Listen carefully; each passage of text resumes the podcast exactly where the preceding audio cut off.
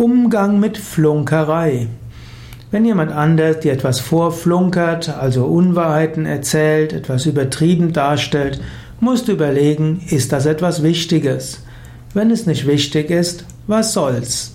Du weißt dann zwar, dieser Mensch hm, wird öfters flunkern, du kannst nicht jedes Wort von ihm ernst nehmen, aber das ist auch okay. Du weißt, woran du bist. Wenn es um wichtigere Dinge geht, dann musst du, musst du das irgendwie schriftlich fixieren. Wenn du etwas schriftlich fixierst, dann kann der andere sich nachher nicht bei rausreden. Also, kleine Flunkereien, nimm sie humorvoll. Wenn es um etwas Wichtiges geht, schreib es auf, triff Vereinbarungen.